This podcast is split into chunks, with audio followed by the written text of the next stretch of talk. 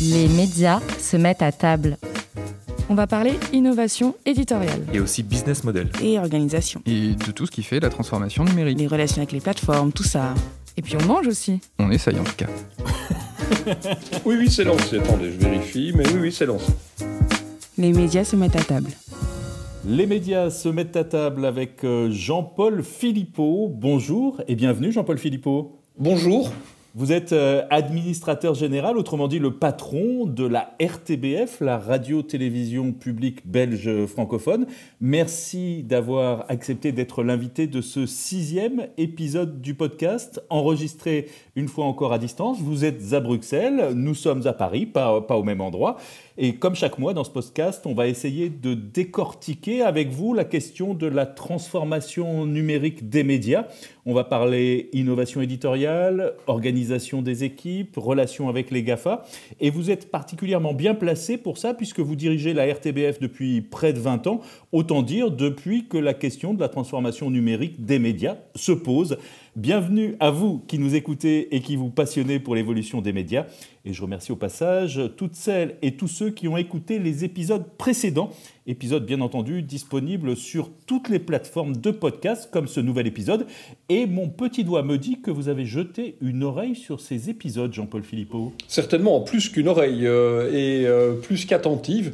Écoutez, je trouve le format euh, particulièrement riche, riche parce que éclectique d'une part, euh, euh, c'est un kaléidoscope, hein, euh, des questions qui viennent de plusieurs spécialistes avec des, angles différents, et puis aussi le temps long, le temps long pour pouvoir développer un univers et des défis dont la complexité est la règle.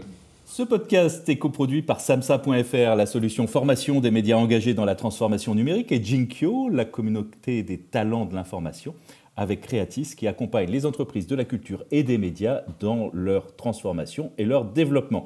Je n'ai pas encore fait les présentations en ligne avec moi. Euh, Élise Colette, qui est spécialiste de la transformation numérique des médias. Bonjour Élise. Bonjour. Jean-Baptiste Diebold de Jinkyo. Bonjour Jean-Baptiste. Bonjour. Et Marianne Rigaud de samsa.fr. Bonjour Marianne. Bonjour Philippe et je suis Philippe Couve de samsa.fr et ce podcast est réalisé par Sylvain Pinault.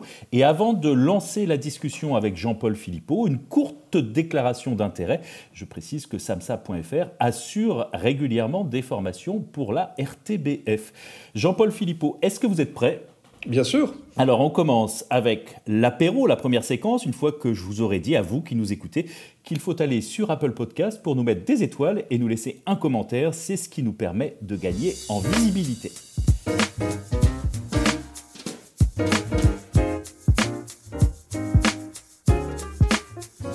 À l'apéro, on fait le tour des sujets chauds du moment et on va commencer avec une pizza.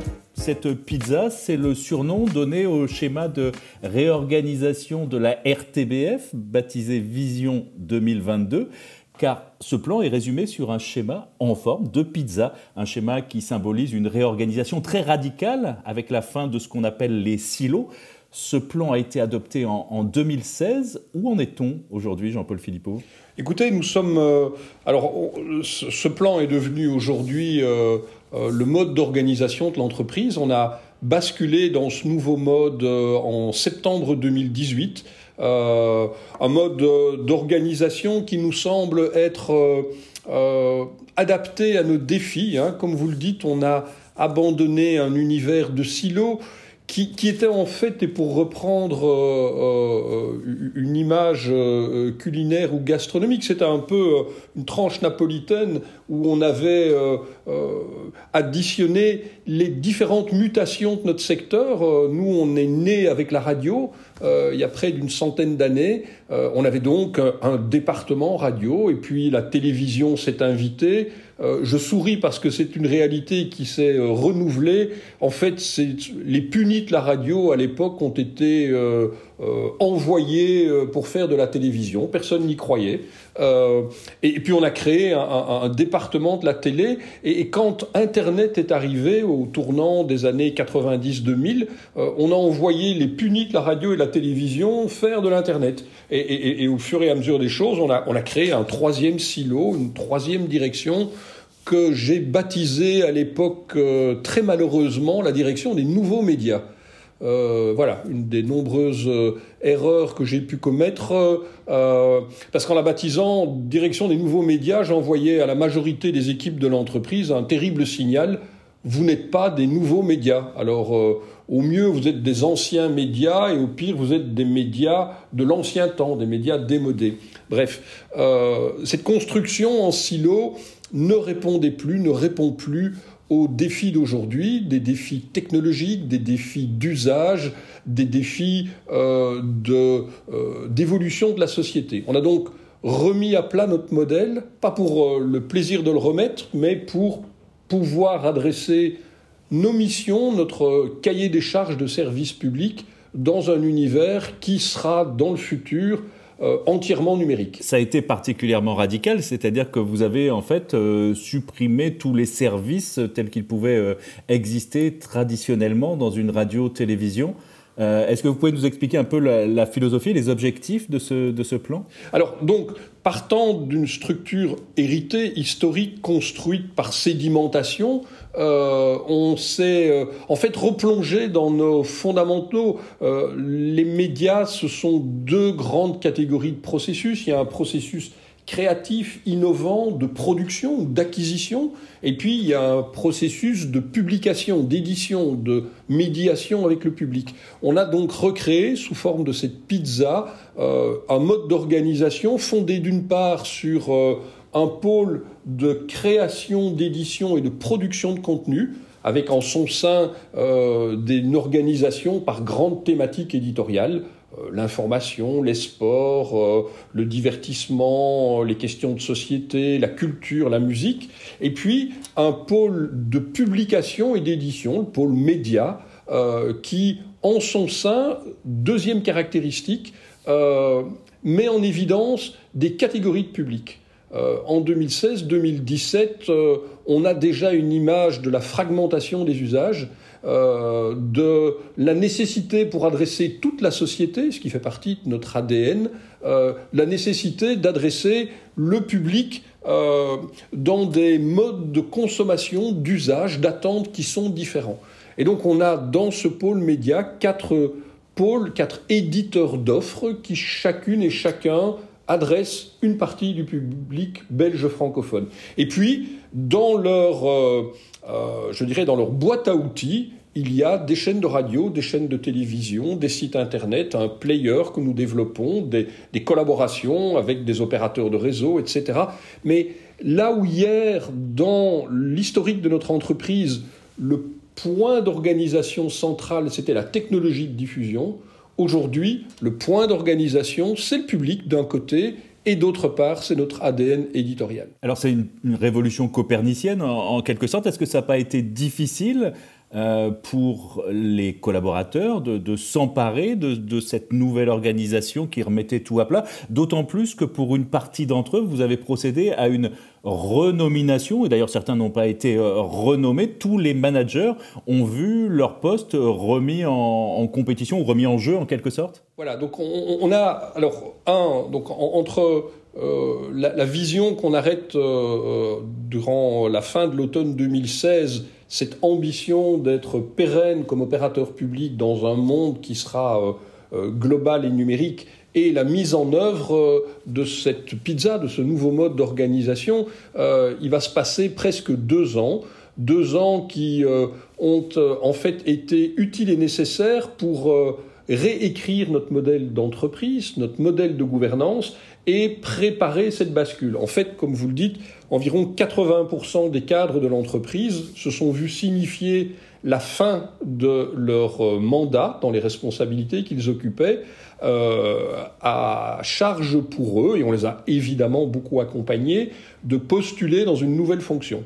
Euh, voilà, ça, a été, ça a été un, chantier important. Il a duré environ deux ans. nous en sommes aujourd'hui sortis et on a traversé une année 2020 absolument exceptionnelle de manière efficace et avec des résultats très très positifs. Donc le modèle aujourd'hui, il fonctionne et euh, il délivre les résultats que nous avions euh, euh, escomptés. Alors cette réorganisation, elle va connaître son point d'orgue avec le déménagement de la RTBF dans un immeuble flambant neuf à, deux pas de, vos locaux actuels, le Mediapark à Bruxelles. Mais finalement, est-ce que cet immeuble, il est toujours utile après le confinement qui a appris aux équipes à travailler à distance? Écoutez, je pense intimement comme, comme manager, comme animateur d'équipe, euh, comme euh, collaborateur de l'entreprise que euh, une entreprise, une entreprise de médias singulièrement, c'est un corps social et les, les, les, corps sociaux, ils doivent pouvoir avoir des lieux de rencontre, des lieux qui symbolisent leur engagement commun. Ils doivent aussi pouvoir utiliser partager des outils qui ne sont pas tous aujourd'hui encore des outils que l'on peut déporter chez soi ou euh, dans un lieu euh, extérieur, euh, ils doivent également pouvoir accueillir des groupes qui travaillent, qui créent, qui innovent, qui parfois d'ailleurs contestent ou discutent des options ensemble. Donc un, immeuble est nécessaire. Alors l'immeuble qu'on construit, il sera deux fois plus petit que l'immeuble actuel. Premier élément de réponse, euh, on réduit de 50% les superficies. Euh, ce sera un immeuble qui euh, a l'ambition d'incarner les valeurs de notre entreprise. Il sera entièrement ouvert, vitré. son rez-de-chaussée sera accessible au public. Il y aura des zones vraiment d'échange. ce sera un immeuble qui sera entièrement numérisé et dont tous les points de production seront des points de production multimédia fini euh, les studios de télé, les studios radio et dans un coin un petit équipement bricolé pour faire du numérique. C'est ce que vous aviez euh, initié déjà avec euh, Tarmac un peu, si je, si je me souviens bien Tarmac, alors pour celles et ceux qui sont habitués de nos locaux, Tarmac, euh, c'est euh, une, grande surprise. Vous rentrez au, bout d'un couloir assez anonyme, vous poussez euh, une porte modèle studio années 70, c'est-à-dire une porte qui fait 40 cm d'épaisseur pour être bien sûr qu'elle isole. Vous vous retrouvez dans une grande pièce avec une rame de métro. ça part en fait d'une ambition, créer un média pour une génération de, euh, alors, d'un public qui n'était plus en contact de notre entreprise, mais également une génération de créateurs, euh, d'acteurs de la vie urbaine qui inventent de nouveaux modèles sociaux, qui inventent de nouvelles formes d'expression artistique qu'on ne retrouvait pas sur nos antennes. Euh, et pour faire ça, on a recruté il y a maintenant 4-5 ans un groupe de jeunes euh, qui euh, viennent de cette génération euh, d'acteurs, de citoyens, d'élèves, d'entrepreneurs. on leur a donné un grand, un grand local, une alimentation électrique, une connexion à Internet et une carte blanche. six mois plus tard, ils étaient en train de construire une rame de métro dans laquelle ils ont introduit, ils ont écrit euh, leur, histoire éditoriale. Euh, et quand je leur ai demandé, ils ne m'ont pas demandé l'autorisation de le faire, euh, quand je leur ai demandé, mais qu'est-ce que vous êtes en train de faire? Et c'était même assez paradoxal parce que moi je m'attendais à quelque chose qui soit purement virtuel. Ils étaient en train de mettre en carton-pâte un décor urbain. Et ils nous ont dit, ils m'ont dit, bah nous, on est en train de préparer un lieu de vie qui correspond en fait à nos lieux de vie. Euh, nous, notre réalité, c'est euh, les transports publics, c'est la ville, d'où le nom de tarmac également. Et donc, euh, on va travailler comme si nous étions chez nous. Aujourd'hui, c'est un succès. on a 360, 380 000 abonnés sur YouTube, 250 000 sur Instagram, et on rayonne largement au-delà de notre communauté nationale. Hein. On a beaucoup d'abonnés français notamment. Euh, et euh, on est euh, prescripteur et découvreur d'une nouvelle génération de talents qui, bah, qui un jour feront les beaux jours des radios et télévisions historiques de notre entreprise, et j'en suis convaincu. Dans ce changement qui est, qui est radical et qui est, qui est fort, euh, on parle de, de, certains cas de, de burn-out au sein des, des, équipes de la, de la RTBF. Alors on sait que ça peut être lié à différentes choses, surtout dans le contexte Covid euh, actuel, mais est-ce que c'est pour vous un signe inquiétant, un signe de vigilance? Bah Écoutez, un, alors on, on, transforme une entreprise et je vous l'ai dit, on a mis euh, près de deux ans pour accompagner, c'est-à-dire communiquer énormément vers l'ensemble euh, des collaboratrices et collaborateurs, engager également euh, une bonne partie de l'équipe. 15 à 20 de nos collaboratrices et collaborateurs qui ont été associés dans des groupes de travail, des groupes de réflexion, des projets. Euh, mais c'est un traumatisme, un traumatisme associé à une complexité. Le silo historique, il avait ça de simple qu'on savait que son chef, c'était le directeur de la chaîne, et le chef du chef, c'était le directeur de la radio de la télé. Voilà, confortable. Euh, aujourd'hui, on est dans une lecture qui est plus matricielle. Donc, il y a des cas de surcharge, euh, il y en a eu.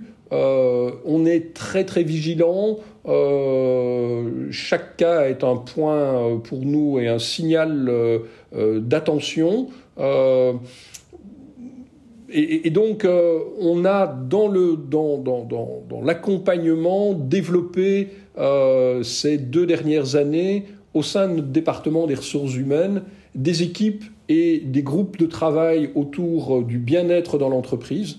Et nous avons maintenant, département par département, une équipe bien-être qui fonctionne en parfaite autonomie de sa hiérarchie et qui remonte toute une série de signaux et de, euh, euh, de, propositions d'amélioration. On a euh, une équipe extérieure qui fait une évaluation de la charge psychosociale, des risques psychosociaux, et on a des équipes qui sont à même de prendre en charge des situations quand il y a une situation de crise. Euh, est-ce qu'on vit dans un monde parfait idéal? Certainement pas. Euh, mais euh, tous nos efforts vont dans cet accompagnement des équipes et des personnes. Point à souligner, on a profondément transformé l'entreprise. il n'y a pas eu de plan social dans l'entreprise. on a fait évoluer les métiers on a euh, créé et, renforcé année après année une académie interne pour accompagner la formation et l'évolution des parcours professionnels au sein de l'entreprise. Au final, c'est quoi le plus difficile à changer? Écoutez, je pense que parmi les choses les, plus difficiles à changer, il y a la culture de management. Euh, gros travail qui a été fait, qui n'est pas terminé, qui commence par moi d'ailleurs, euh, on ne dirige pas euh, une entreprise, on ne dirige plus une entreprise de médias comme on en dirigeait une il y a 20 ans, ou 15 ans, ou 10 ans encore. Je pense qu'on est maintenant dans une logique qui est beaucoup plus collaborative, on est aussi dans une logique qui est beaucoup plus d'entreprise apprenante. la, légitimité d'un manager aujourd'hui, ce n'est plus sa seniorité et ce n'est plus son expertise. Euh, sa légitimité, c'est sa capacité à euh, être leader d'une équipe, mais également à être coach de ses collaboratrices et collaborateurs. C'est sa capacité à euh, d'humilité aussi à écouter et embarquer d'autres générations qui vont apporter et enrichir l'expérience historique qui serait absolument inutile et stupide de nier. donc on, on, a ce qu'on appelle un trajet de leadership euh, dans notre entreprise. Euh, et, nous travaillons, je vous dis, moi, les membres de notre comité exécutif, chacune et chacun, pour faire évoluer notre culture et, travailler à, une approche qui est beaucoup plus collective et, je le répète, beaucoup plus apprenante. Euh, c'est le choix que nous avons fait. c'est un élément particulier. Hein, euh, c'est un, un, chiffre que, que, que, je partage souvent. La moyenne d'âge de notre entreprise, c'est 46 ans. Euh, la moyenne d'âge euh, des GAFAN, c'est entre 29 et 30 ans. Alors, je prends toujours cette même image. En, en, football, c'est faire jouer une équipe de Champions League contre une équipe de vétérans. Alors, nous, on est les vétérans et on veut gagner. Et en football, ça, c'est vraiment un gros, gros, gros défi. Euh, alors, il y a deux options. Il y a une option qui est de dire on va faire partir les plus âgés. dans toute une série de manières. Il y a une manière de faire. On licencie, on fait des plans de départ, des plans de pension, d'accompagnement, etc. Et on va recruter les plus jeunes. Euh, vous faites une analyse euh, simplement démographique de votre pyramide. Euh, vous allez faire partir 20% de plus âgés, vous allez engager 10% de plus jeunes. Votre moyenne d'âge, elle passera pas de 46 ans à 30 ans. Euh, et vous allez perdre probablement une partie de l'expertise et du patrimoine de l'ADN de votre entreprise. On a fait un autre choix. C'est un choix qui est plus coûteux et qui est plus long. Euh, c'est celui euh, d'embarquer cette expertise et de massivement la former à des compétences et à des technologies plus nouvelles. Mais ce choix ne fonctionne que si culturellement, chaque nouveau recrutement dans l'entreprise se trouve mis dans un système où son apport, son expérience, son point de vue, sa connaissance des technologies va être associé et embarqué à l'histoire, la compétence, la connaissance, l'expertise de celles et ceux qui ont fait la radio et la télévision. Euh, et comme ça, ben, euh, on, fait évoluer la qualité du groupe. Et finalement, c'est un pari, euh, mais finalement, nous conservons la seule différence que nous avons avec les GAFAN, c'est l'expertise de professionnels de l'information, de la captation de l'image et du son pour traduire cette information, être pédagogique des enjeux et partager les émotions. Et, c'est là-dessus que je pense que nous ferons la différence demain. Jean-Paul Philippot, on referme la première partie de ce podcast et on va maintenant attaquer l'entrée dans les médias se mettent à table, au moins l'entrée en matière, avec euh, votre portrait pour mieux vous connaître. Un portrait qui est brossé par Élise Colette. Alors, quand on parle d'innovation dans les médias, ou plutôt de transformation des entreprises de médias traditionnels, on se réfère souvent au navire amiral ou au paquebot. Selon le côté de la barre duquel on se positionne, on le trouve trop lourd à manœuvrer, trop lent, on craint de couler avec, ou au contraire, on loue ses valeurs de solidité, son ancienneté et ses fiers services rendus qu'il faut continuer d'assurer.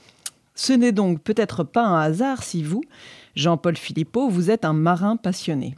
Quoi de mieux qu'un navigateur averti pour tenir le cap de la mutation d'une embarcation comme la RTBF, une vieille dame que vous vous êtes appliqué à dépoussiérer depuis presque 19 ans Quand vous êtes nommé administrateur général de la radio-télévision belge francophone en 2002, on ne vous attend vraiment pas là. Vous êtes un outsider. Vous avez à peine 40 ans et à la sortie de Solvay, euh, la meilleure école de commerce belge, vous vous êtes lancé dans l'administration du secteur hospitalier.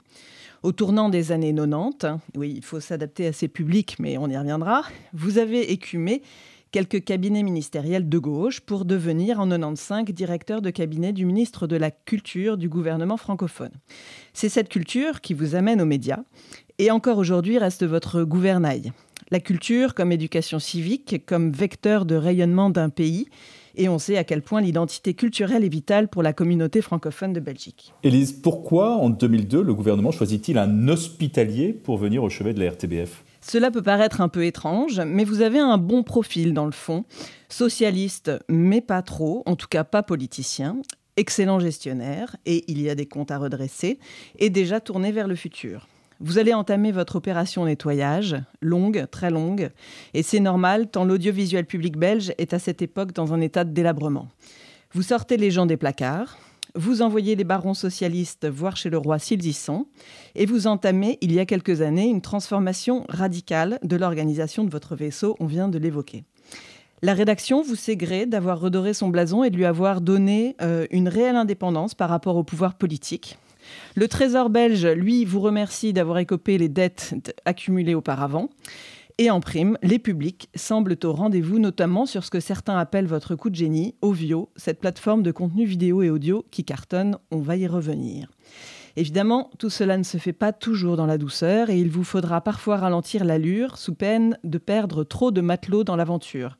La vision 360 de votre sextant ne réussit pas toujours dans une entreprise pyramidale qui se perd quand la boussole s'emballe. Et aussi avec un petit scandale à la clé, Élise. En effet, peu avant votre dernière reconduction, on vous reproche d'avoir touché un salaire plus élevé que ce qui figure dans le compte de résultat.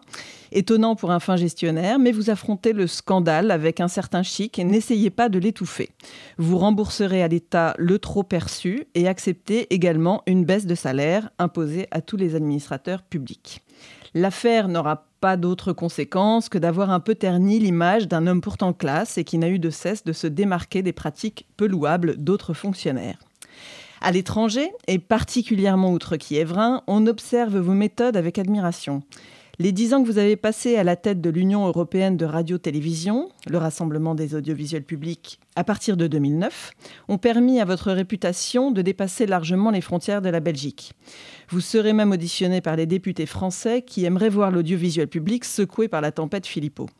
On vous sait assez gourmand et très bon cuisinier. Vous irez donc même jusqu'à présenter votre candidature à la tête de France Télévisions pour offrir à votre ambition un horizon dégagé des frontières un peu étroites de votre royaume. La télé française gardera finalement sa patronne française, mais en attendant, vous avez été reconduit à la tête de la RTB pour votre quatrième mandat. Quatre mandats, presque 20 ans, c'est beaucoup pour un capitaine. Jean-Paul Philippot, avez-vous toujours l'énergie de vos 40 ans pour continuer à virer de bord sans chavirer? Alors écoutez, euh, oui, je pense que j'ai toujours euh, beaucoup, euh, beaucoup d'énergie. Et, je pense que sans énergie, on ne reste pas dans notre secteur.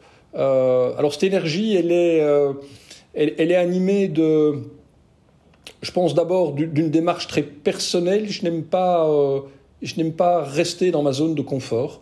Euh, je suis quelqu'un qui est euh, curieux et qui a beaucoup d'ambition collective, d'ambition pour son entreprise et d'ambition pour le corps social au, sein duquel je travaille. mais cette énergie, elle est également stimulée par un secteur où chaque ligne d'horizon constitue un challenge et un bouleversement. Euh, vous le dites, je suis rentré ici en 2002. En 2002, il n'y avait pas de smartphone, il n'y avait pas de réseaux sociaux. Netflix euh, distribuait par la poste des cassettes dans le centre des États-Unis. Euh, aujourd'hui, notre univers, il est totalement différent. Et donc, d'un point de vue intellectuel et d'un point de vue de challenge managériaux, on se trouve avec des défis qui ne nous permettent pas de rester sans énergie. Euh, et puis enfin, euh, je suis euh, à un âge où si je commence à un peu m'assoupir sur ma chaise, eh bien, il y a les plus jeunes qui viennent secouer mes fondements en me disant bougez ou on va vous bouger. non, c'est très très stimulant et, et travailler dans un secteur aussi changeant, avoir la capacité d'engager des jeunes collaboratrices, des jeunes collaborateurs sur des projets dans des domaines où on apprend et où on réapprend, euh, ça, ça, ça, stimule. On a une question traditionnelle, dans ce, enfin désormais traditionnelle dans ce podcast. Euh, quels sont vos défauts de manager? Oula Alors, écoutez, je pense que j'ai euh, j'ai beaucoup de défauts. Hein, tout d'abord. J'en ai deux. Je suis quelqu'un qui, alors c'est peut-être un peu paradoxal vu mon parcours, n'est pas excellent dans les tâches administratives. La routine euh, m'ennuie et du coup, je suis parfois un peu négligent en termes de routine administrative. Euh, second défaut, je suis parfois euh, un peu impatient et, je peux être, comment dirais-je, cassant ou je peux mettre un peu parfois de la pression de manière excessive euh, quand autour de moi, on n'avance pas assez vite ou euh, on ne saisit pas assez vite des enjeux que j'ai envie de partager. Donc euh, voilà, je crois que ce sont en tout cas deux, deux domaines dans lesquels j'ai encore des marges d'amélioration. Vous connaissez bien vos, vos homologues, notamment, notamment français. Est-ce que vous diriez qu'il y a une manière belge de, de diriger un média? Écoutez, je dirais qu'il y a en tout cas une culture belge qui déteint dans le management. Euh, on est euh, un pays au sein duquel la diversité est la règle, puisque nous avons euh, trois communautés linguistiques, et, moi je suis dans le bureau où on enregistre et où je me trouve à, à 20 mètres de moi, il y a mon homologue de la radio-télévision flamande, avec qui j'ai des contacts extrêmement réguliers. Mais donc, on est dans deux cultures différentes. La, deuxième caractéristique, c'est, comment dirais-je, la gestion de la complexité. on est un petit pays extrêmement complexe dans ses modes de gouvernance et donc pour nous, la complexité, c'est une forme d'état euh, euh, habituel. La troisième caractéristique, peut-être, euh, c'est notre recherche permanente du point d'équilibre. On est un pays dans lequel il n'y a pas de révolution permanente, de grandes manifestations, de retournement de table, et on apprend très vite, du fait de la complexité et de la diversité de nos cultures, à rechercher ce qu'on appelle chez nous le compromis. Et le compromis, c'est ce que j'explique en disant, quand vous rentrez dans une pièce où vous allez devoir négocier, la première chose que vous cherchez, c'est la fenêtre par laquelle on va pouvoir tous sortir la tête haute. Euh, et ça nous fait avancer. Euh, et puis peut-être, euh, petit pays, c'est, je dirais, on est d'une part moins jacobin que d'autres. Et, pas uniquement les Français. Et on n'a d'autre part pas d'ambition hégémonique. Je veux dire, la Belgique n'a jamais envahi ses voisins. Donc, je crois que ça nous aide à fonctionner dans l'Europe qui est multiculturelle, qui est complexe et qui n'avance que par la recherche de points d'équilibre en toutes les sensibilités et tous les intérêts. Alors Jean-Paul Philippot, on va maintenant euh, parler innovation éditoriale et business model en guise de plat de résistance. Beaucoup de questions autour de, l'innovation éditoriale et de l'adaptation euh, des médias aux évolutions des usages. Et c'est Marianne Rigaud de samsa.fr qui va vous interroger sur ces thématiques. On va d'abord revenir sur votre plan Vision 2022. Il prévoit que ce sont les publics qui sont au centre des préoccupations. Vous avez donc défini quatre publics cibles, je les cite, jeunes adultes, affinitaires, nouvelle génération et nous. Qui sont ces publics Est-ce que vous pouvez nous en dire plus Et ça implique quoi de mettre les publics au centre de la réflexion? Alors peut-être, euh, en, commençant par euh, la, fin de votre question, euh, mettre les publics au centre de notre réflexion, c'est simplement se rappeler la définition même du service public. Service public, c'est un média, en l'occurrence, qui s'adresse à toutes et tous.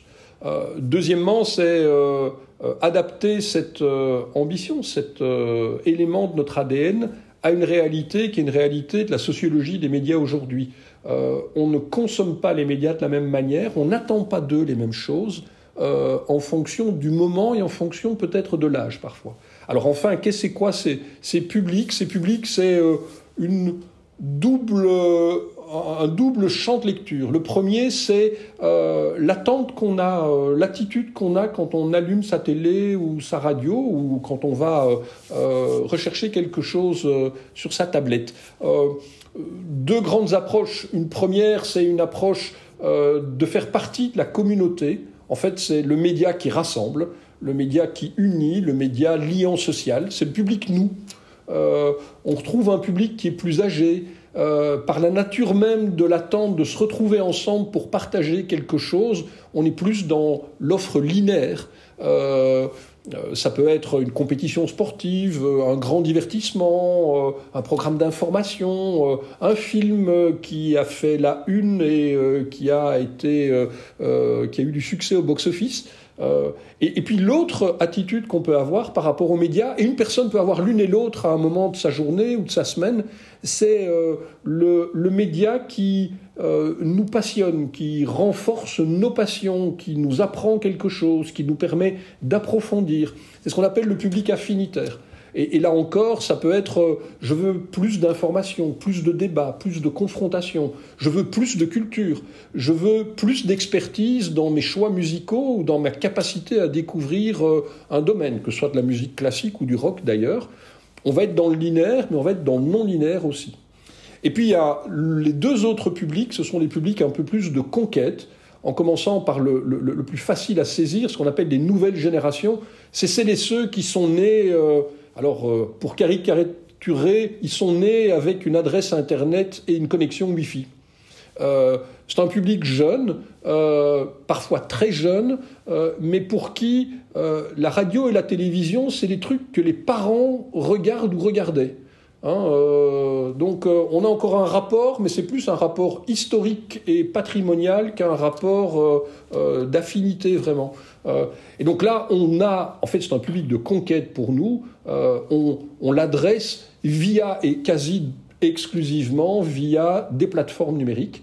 Et puis entre les deux, il y a ce public qui forme la nouvelle génération active.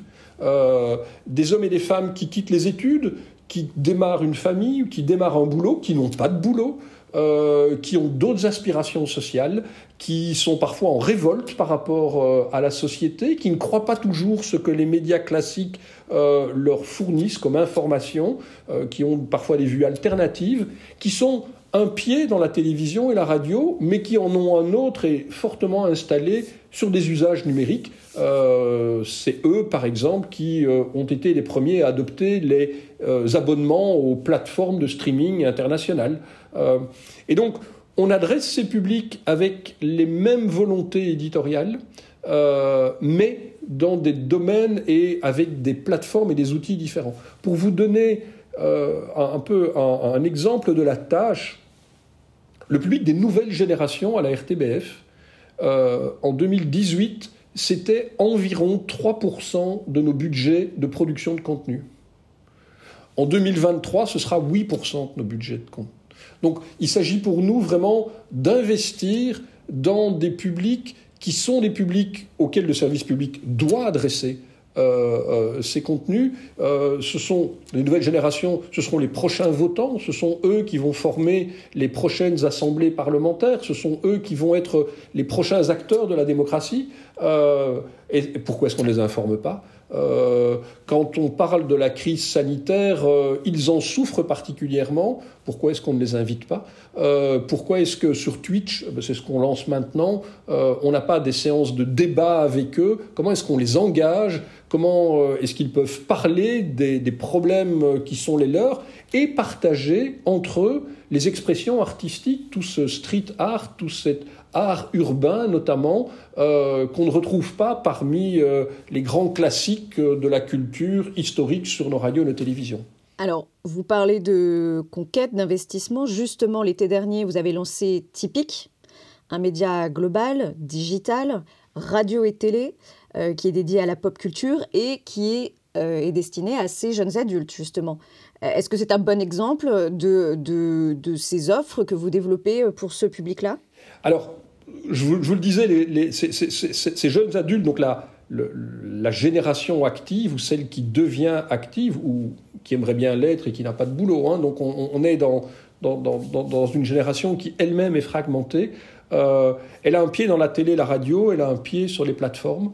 On a pris, euh, on a fait preuve d'audace. Euh, il nous semblait nécessaire de leur adresser un projet qui soit un projet multimédia, donc en fait qui épouse leur mode de consommation. On sait que c'est un public qui euh, euh, passe la moitié de son temps quand il allume sa télé à regarder des contenus sur des plateformes et plus la télévision linéaire.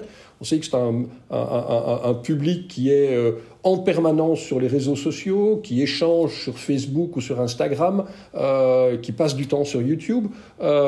Et, et, donc, au travers de cette offre typique, il y a une marque qui a la volonté d'être leur point de ralliement euh, et une marque qui a l'ambition, en fait c'est son ADN, euh, de se trouver absolument multiplateforme. Et en fait cette marque c'est une chaîne de radio, c'est une chaîne de télévision, mais c'est également une présence sur YouTube et sur les plateformes euh, d'échange social. La RTBF investit, euh, vous le dites, dans de nombreuses plateformes sociales pour diffuser des nouveaux contenus ces dernières années. Alors on peut citer euh, Views sur YouTube, euh, on peut citer Tarmac sur Twitch, la web-série PLS sur Snapchat. Est-ce que vous arrivez à mesurer comment cette profusion d'innovation éditoriale permet de créer de l'engagement et de rajeunir l'audience de la RTBF on la mesure, donc on a, euh, dans, le courant de l'année 2018, on a créé euh, dans cette transformation euh, une direction des données. en fait, on a aujourd'hui une équipe qui est dédicacée à la collecte et à la qualification des données. Et alors on travaille, en fait c'est la méthode interne, dans un cluster data, c'est-à-dire qu'il y a des référents data qui sont dans tous les départements de l'entreprise. Les data, ce n'est pas la propriété d'une petite équipe, c'est autant des journalistes que des ingénieurs euh, en IT, que euh, des producteurs, tout le monde doit pouvoir travailler. Au travers de cette équipe, on a une mesure hebdomadaire du trafic et de l'engagement sur toutes nos plateformes.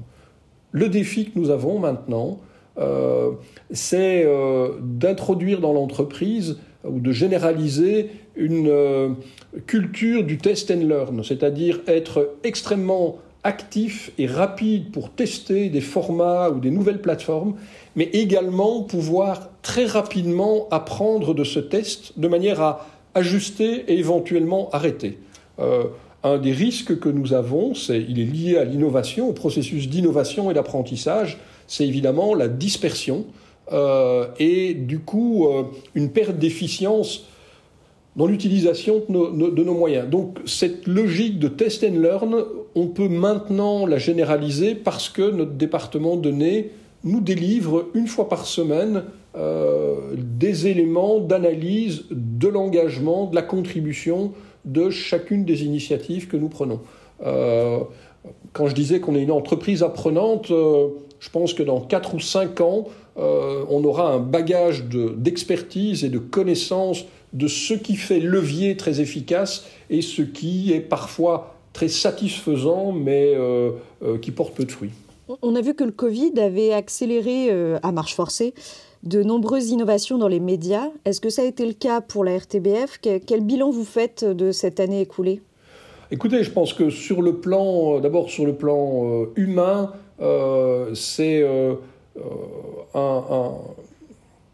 une énorme fierté à pouvoir travailler dans une entreprise qui a fait preuve d'autant d'agilité et d'engagement, mais c'est également euh, beaucoup d'humilité. L'entreprise, le corps social est aujourd'hui fatigué. On a une fatigue psychologique au bout d'un an euh, euh, de pandémie.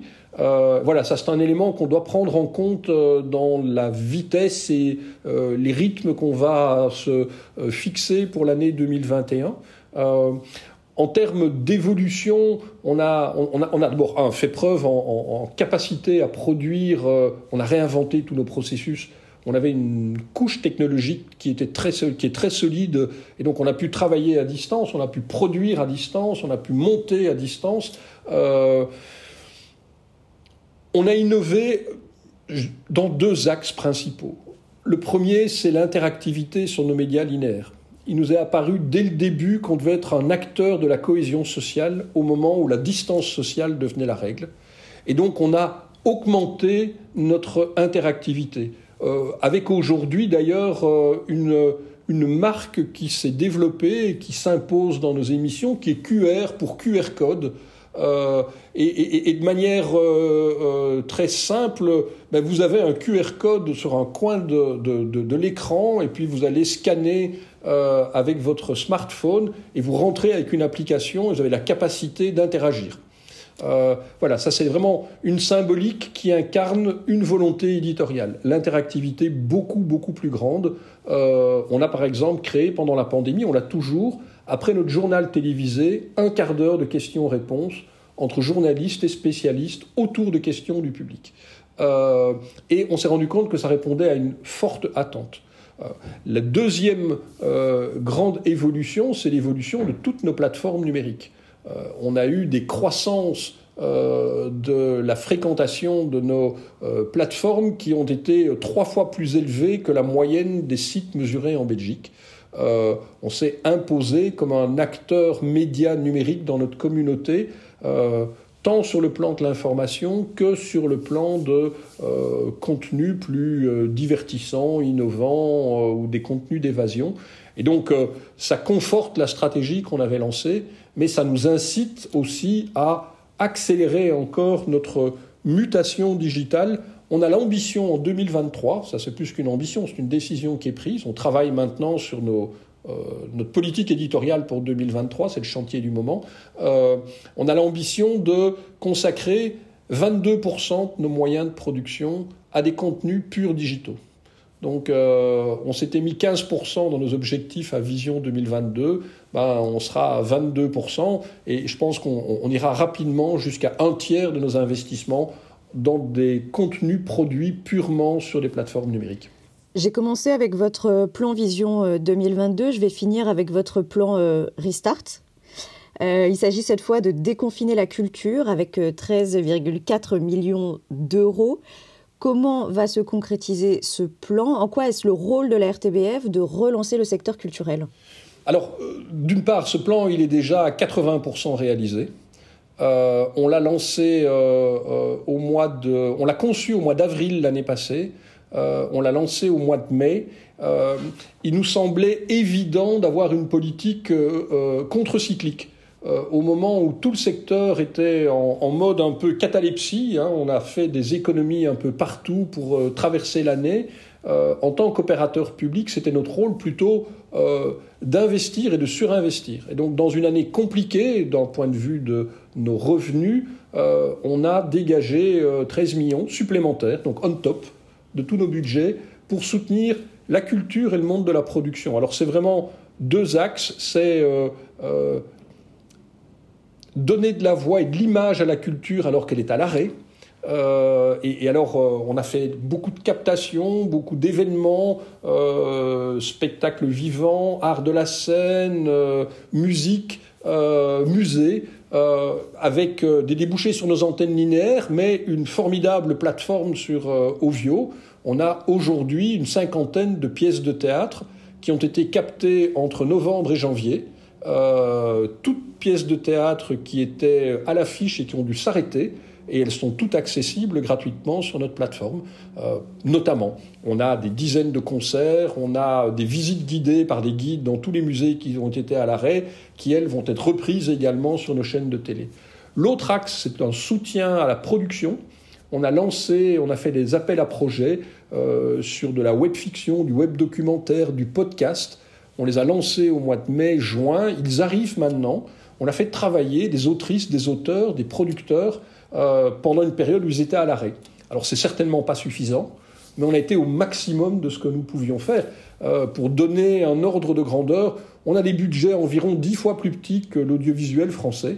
13 euh, millions au niveau français, ça ferait 130 millions. C'est un gros budget si on compare aux engagements.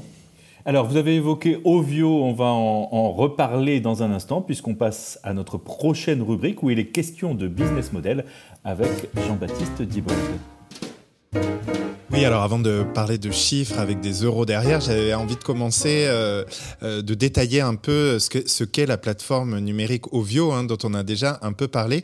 Euh, Est-ce qu'on peut dire, pour résumer euh, grossièrement, que c'est un peu votre, euh, votre arme anti-Netflix? Enfin voilà, en tout cas, expliquez-nous en quoi ça consiste et notamment quelle est la part des contenus qui viennent de vos antennes et de productions spécifiques, de séries, de documentaires, de podcasts? Qu'est-ce que c'est qu'Ovio, cette arme anti-Netflix? Alors, je n'aime pas le terme arme anti-Netflix. Euh, c'est euh, la présence euh, des médias belges locaux dans le monde numérique et dans le monde des plateformes numériques. on n'a pas vocation à concurrencer Netflix. On a par contre l'ambition d'être la plateforme indispensable pour tout Belge francophone et un peu au-delà. ce sont des contenus de notre entreprise, des contenus en replay, ce sont des contenus originaux euh, pour le moment 10-15% environ. On aimerait monter à 30, on va monter à 30. Euh, ce sont toutes nos archives. Euh, contrairement à la France, en fait, on a notre propre INA, hein. on a une structure satellite dont nous sommes actionnaires qui a numérisé l'ensemble des archives. Et donc toutes ces archives sont accessibles via la plateforme Ovio également. Et puis, on accueille des contenus tiers. On accueille des contenus tiers à ancrage local. Euh, alors il y a des contenus payants, on travaille avec Universiné, hein, qui est un, euh, opérateur euh, franco-belge avec un gros catalogue de films francophones et une offre payante via notre plateforme. Donc on a essentiellement du gratuit, mais on a du payant également. On a des collaborations avec Arte, Arte Numérique, on a des collaborations avec euh, nos collègues de CBC Radio-Canada. Il y a des séries canadiennes euh, et on a des séries belges sur euh, leur plateforme, Tout TV. on a donc cette ambition de devenir la plateforme de notre entreprise, mais au-delà, la plateforme locale. avec bah, derrière cela deux, deux, deux, deux, autres ambitions. Donc une première éditoriale, c'est que Ovio soit nécessairement sur tous les smartphones comme une application qu'on doit avoir. Et, la deuxième, bah, ce sera le fruit de la bagarre entre les Netflix, Disney, Amazon et consorts. Hein, on va les laisser se battre entre eux. Euh, et puis la deuxième, le deuxième défi, le deuxième challenge, cette plateforme, on doit s'identifier dessus, c'est gratuit, mais on doit s'identifier, c'est de pouvoir avoir un contact personnalisé avec tous les Belges francophones.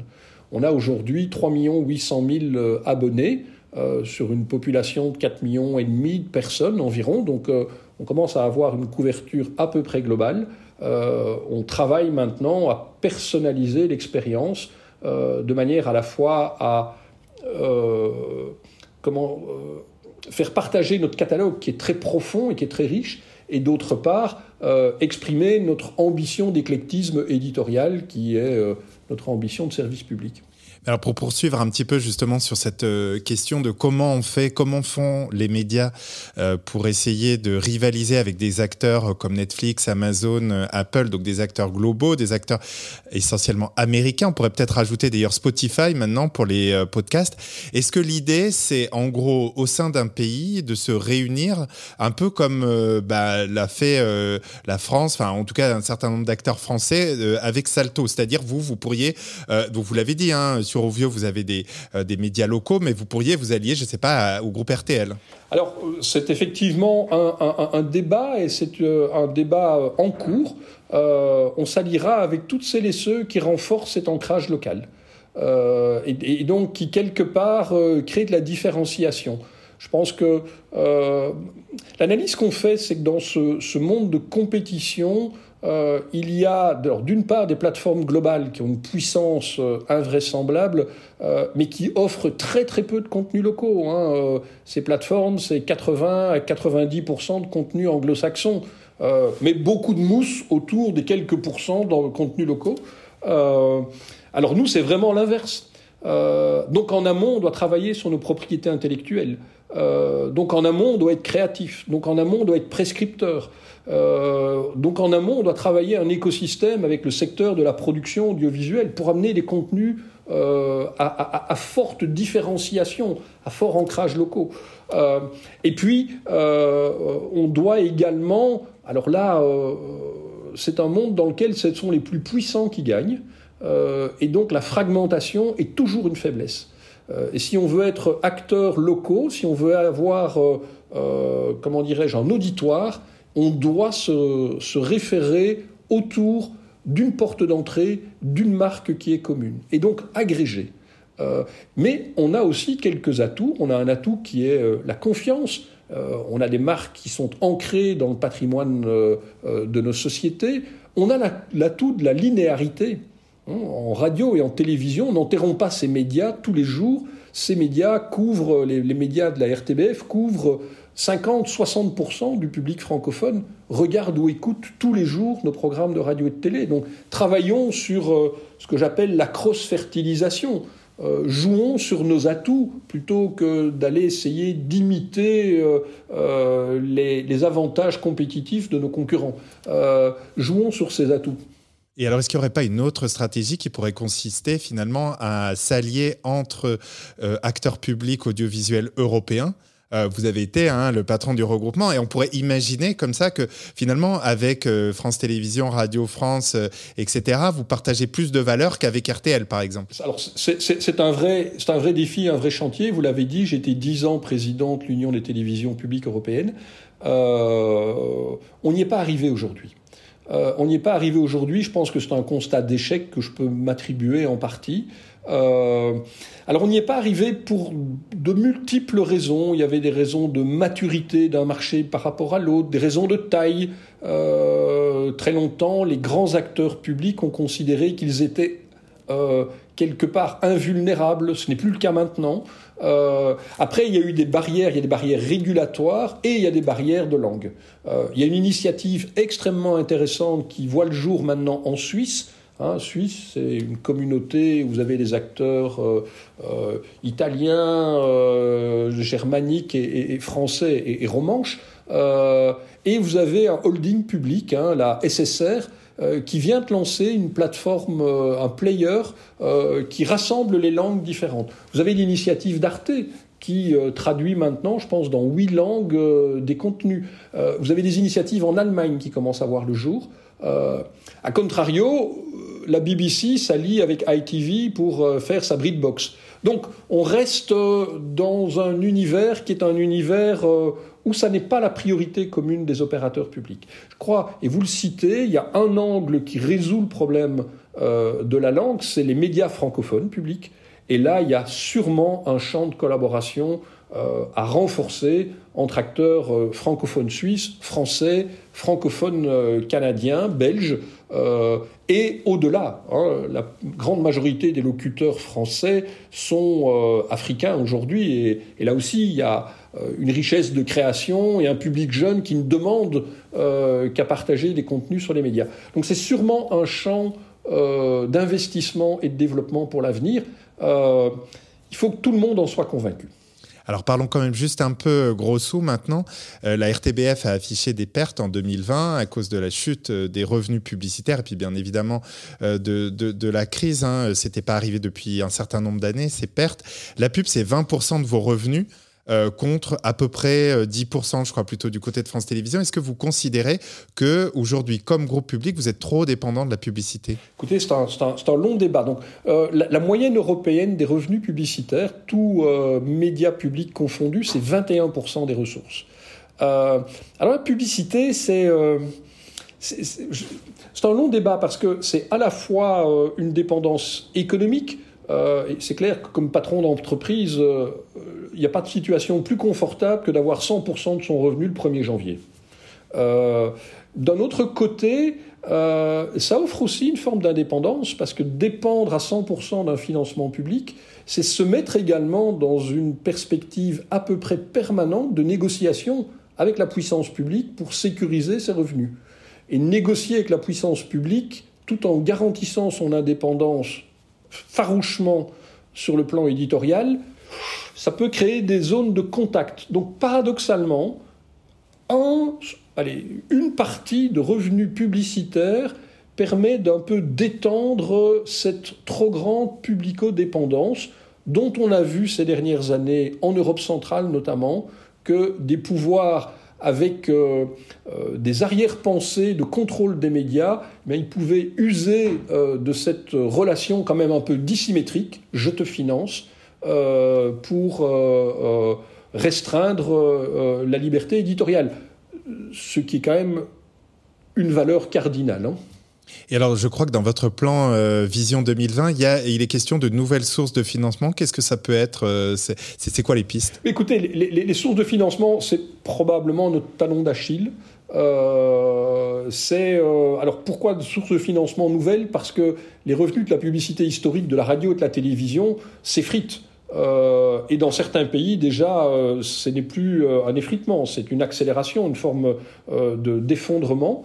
et toujours à cause des fameux GAFA. À cause des fameux GAFA, bien entendu, bien entendu. écoutez, en 2019, on n'a pas de chiffre pour 2020 en Belgique. Toute la croissance du marché publicitaire, mais toute la croissance du marché publicitaire, tout support confondu, a été au bénéfice des GAFAN. Donc euh, euh, ça, c'est la réalité d'aujourd'hui et encore plus la réalité de 2025 et 2030. Euh, alors ces autres formes de revenus, elles sont variées quelque part et sans qu'on ait un modèle aujourd'hui. Je pense qu'elles s'établiront principalement autour de nos propriétés intellectuelles. Dans, dans, la chaîne de valeur, le contenu va devenir de plus en plus recherché vu l'augmentation des plateformes et, du volume d'heures de contenu nécessaire pour avoir une plateforme riche et variée.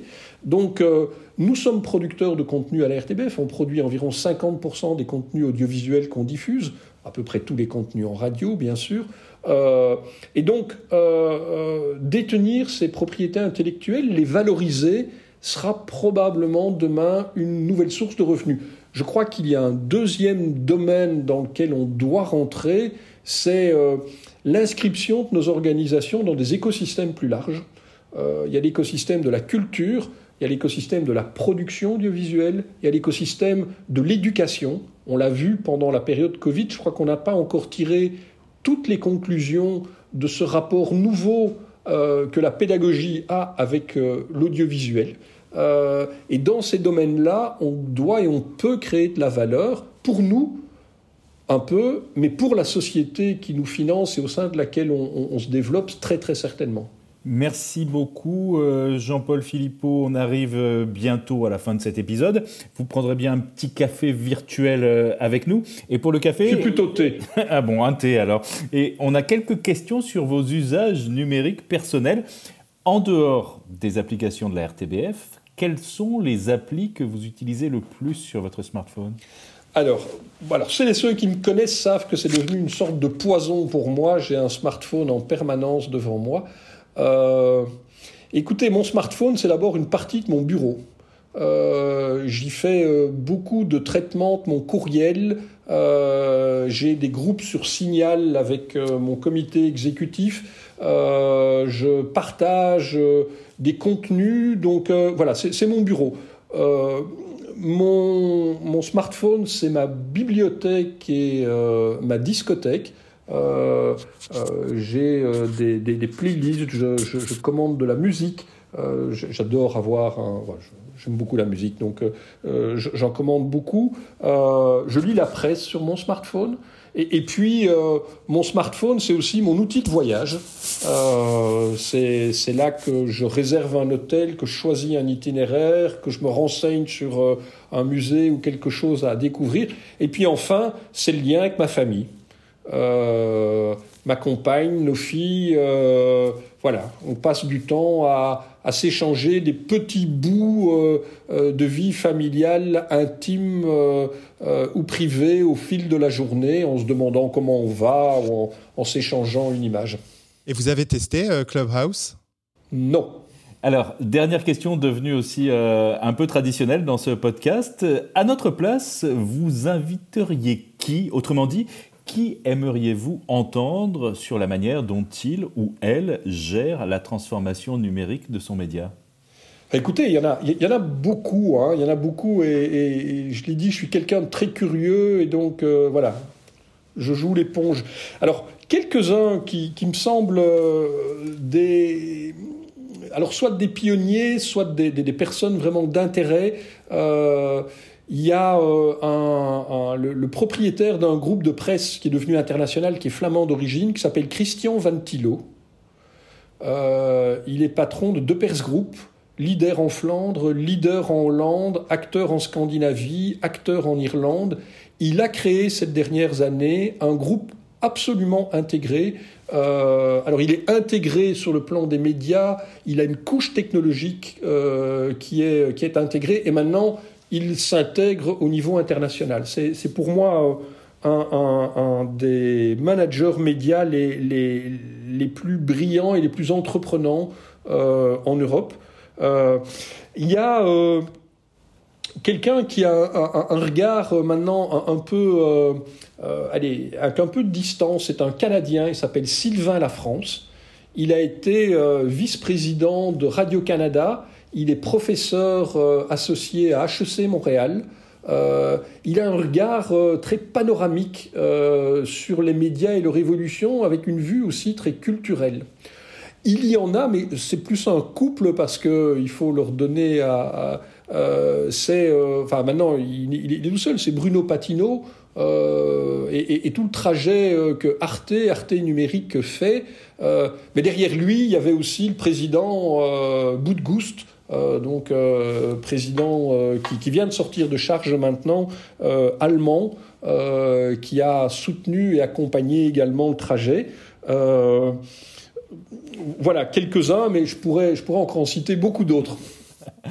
Merci beaucoup. Merci en tout cas Jean-Paul Philippot d'être venu parler de la transformation euh, numérique de la RTBF. C'était le sixième épisode du podcast Les médias se mettent à table, proposé par samsa.fr, solution formation des médias engagés dans la mutation numérique, et Jinkyo, la communauté des talents de l'information avec Creatis qui accompagne les entreprises de la culture et des médias dans leur développement et leur transformation.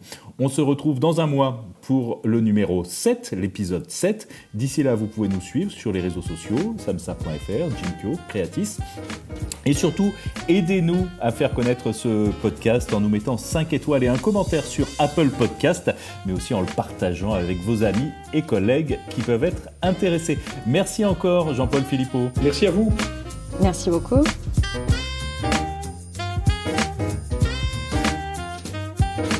Eh ben c'était formidable